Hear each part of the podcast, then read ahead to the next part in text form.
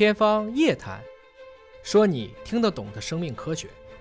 好，我们到了互动问答的环节。小旭询问说，反式饱和脂肪酸啊，高中化学貌似讲过，只有双键才有顺式和反式空间异结构之分，饱和了也有吗？这个都问题我都听不懂啊，这是什么意思？这是？我们一般没有把这两个词这个同时来用的，嗯，绝大部分说是饱和不饱和。第二个就是顺势还是反式，饱和脂肪酸实际上就是说它的碳氢之间是单键的，嗯，然后如果是双键的话，我们一般称之为这就是一个不饱和脂肪酸，嗯，不饱和脂肪酸还有单不饱和、多不饱和。我们以前说的这种深海鱼油里面含有的这些什么二碳五烯酸、二十二碳六烯酸，就是 ADA 呀、什么 AA 呀、花生四烯酸呢，都是属于不饱和脂肪酸。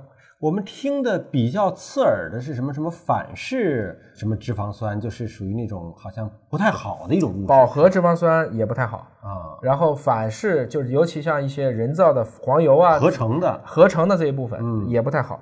所以一般来讲呢，我们不会直接把反式和饱和这两个一起来讲，嗯，因为这个双键的，它是说这个脂肪酸在空中它是一条链儿嘛，嗯，如果它是形成了这种弯弯曲曲的，我们一般叫顺势；嗯如果是形成一种直线链条的，这个叫做反式。嗯但是你说反式中间那个被氧化了，它就变成一个饱和了。如果说到反式脂肪酸，一般是指不饱和的脂肪酸。好，幺八五 GGVW 询问说，他照顾瘫痪在床的老母亲啊，他自己的睡眠可能不太好，所以呢，睡梦当中常常清晰的听见母亲呼喊他的名字，就惊醒了。惊醒之后其实是并没有啊，他也很困扰，说怎么样可以避免这种自己在梦中惊醒？其实，首先您肯定是一个很孝顺的人啊。嗯我们如果从一个心理学的角度上讲，可能您觉得母亲常年的卧病在床，嗯时时都有你的需要，嗯这种呢，其实你认为是一种潜在意识，但它本身还是有物质基础的。一旦你进入到一个状态的时候，可能就会在这个点上，由于你脑部的一些神经突然活跃，就造成这个现象。所以不是说很能够有办法去解决这个问题。还是一个日有所思夜有所梦啊，就是日常生活当中完全处在这种照顾卧床的母亲的状态，那可能晚上也会有这种情绪的影响。是，而且如果你从玄学的角度上讲，我们是说母子连心，你觉得母亲在叫你，那么可能她真的就是在叫你。嗯但是如果这个问题可能总会碰上一两次嘛，大家就会觉得这个事情也许我们理解成人和人之间，如果是通过一个脑电波的互相影响，这也是有可能存在的。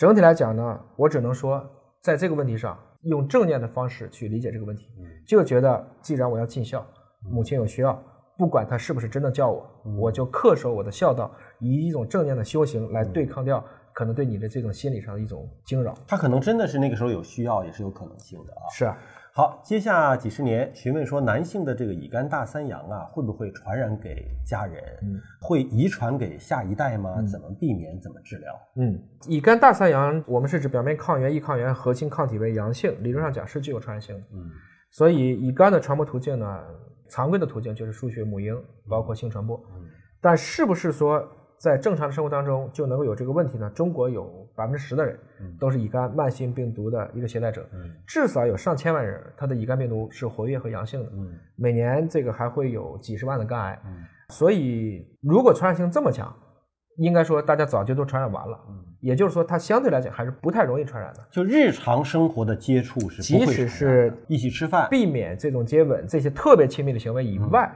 一起吃饭，我理解都很难传染。啊，而且基本上传染慢性的乙型肝炎都是在它的免疫系统不健全，我们理解十岁以下这个时候才容易传染，那实际上它跟这个 HIV 的传播途径是相似的，几乎一致，都是血源性。就是你日常生活当中的接触啊、拥抱啊、一起吃饭呐、都是不会传染的。，对，所以呢，就是即便是家人，可能就是跟你的这个太太或者老公，这个是可能性是有的。所以一般我们都建议他的家人，包括孩子，一定要打疫苗。嗯啊，如果有疫苗定期监测抗体，其实本身也有这种抵抗力。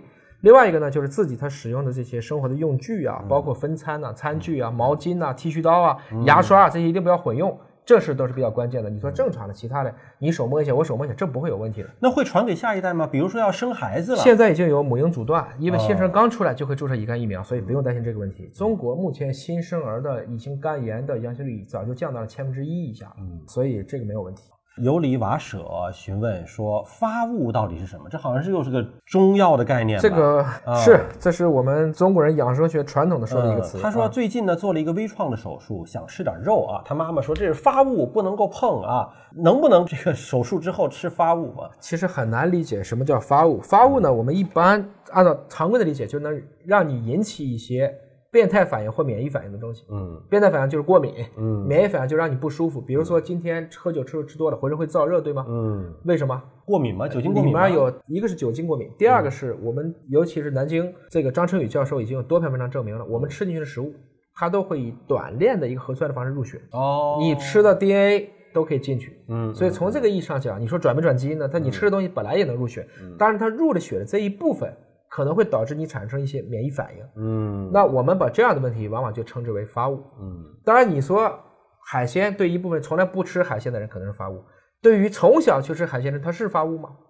就你如果习惯了、适应了，没有不良反应，你的肠道菌群就没事，你的免疫系统都被这个东西从小就开始习服，嗯，所以这也是个相对的概念。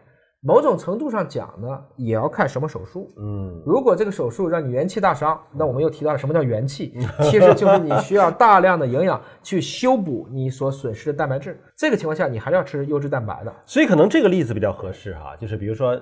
我们生活当中很少吃到甲鱼，对吧？对。然后说，哎呀，我做手术了，大补一下吧，夸，从来不吃甲鱼，买了只甲鱼来炖汤喝，是。结果有可能导致过敏呐，或者导致不适应，或者导致身体一个突然大的一个代偿。对。就是像我就是这个样子。嗯。